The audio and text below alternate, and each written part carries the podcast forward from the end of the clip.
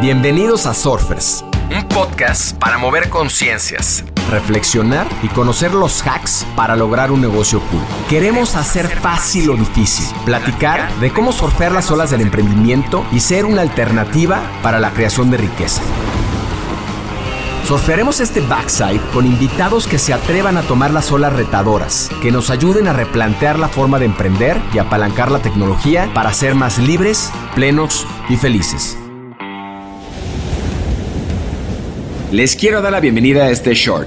Los shorts son, como estas olas cortas en el surf, reflexiones de no más de 10 minutos sobre temas relevantes, casos, noticias, investigaciones que nos acerquen más a los 10 principios de negocios cool.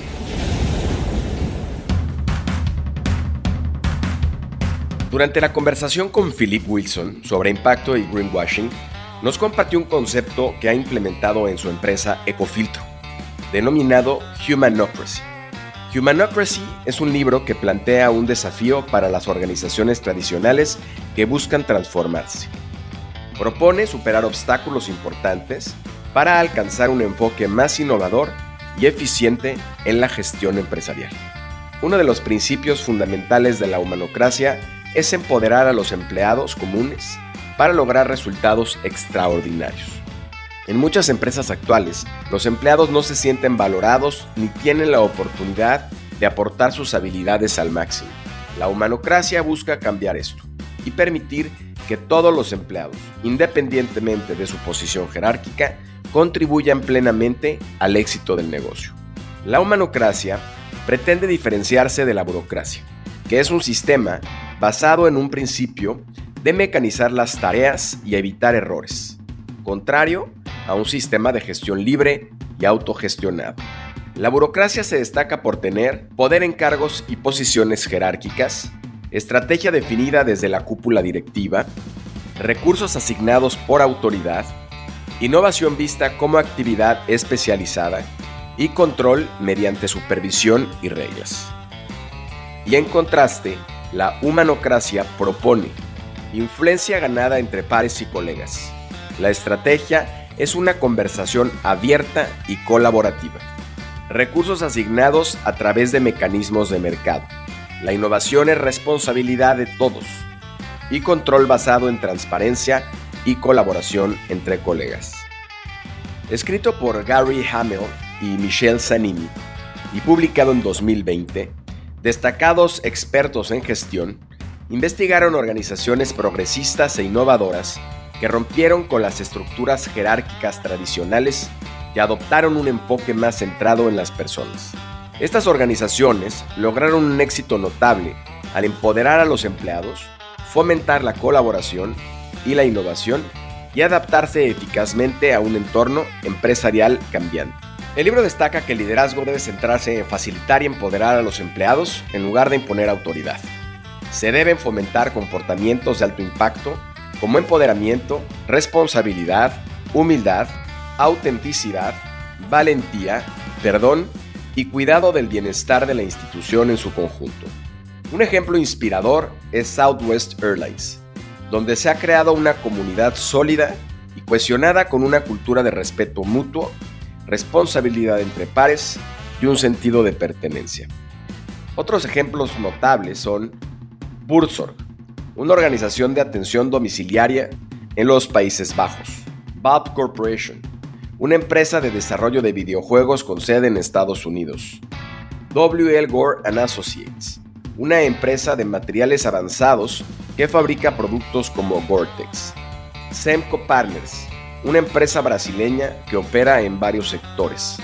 Morningstar, una empresa de procesamiento de tomate en California, Estados Unidos. Y uno de los ejemplos más notables es Delta, la aerolínea más rentable del mundo. Esta determina sus pagos de participación en las utilidades con una fórmula equitativa y transparente. Delta financia el Fondo Anual de Participación en las Utilidades con el 10% de sus primeros 2.5 billones de ganancias anuales y el 20% de las ganancias que excedan estos 2.5 billones. El monto del fondo se divide luego por las ganancias totales de todos los empleados elegibles. En resumen, Humanocracy aboga por un cambio significativo en la forma en que se gestionan las empresas. Promueve el empoderamiento de los empleados, la proximidad con los clientes, el enfoque en la competencia y la creación de comunidades de trabajo sólidas. Este enfoque puede resultar desafiante, pero busca inspirar a los líderes a adoptar prácticas más efectivas y humanas para lograr el éxito empresarial. La propuesta de Humanocracia plantea lograr organizaciones planas, ágiles, libres y que no promuevan el miedo. Y los mecanismos para lograrlo son motivación, nueva mentalidad, nuevo modelo, migración y movilización. Nuestro modelo jerárquico es de hace más de 100 años, cuando no había el nivel de educación que hoy tenemos. Hay que retar el status quo, perder el miedo a no controlar y a no compartir. Ser un manager es lo menos noble en el contexto de una organización distribuida. La distribución de la gerencia ha resultado mejor. Que todos sepan lo que tienen que lograr como equipo, no en lo individual.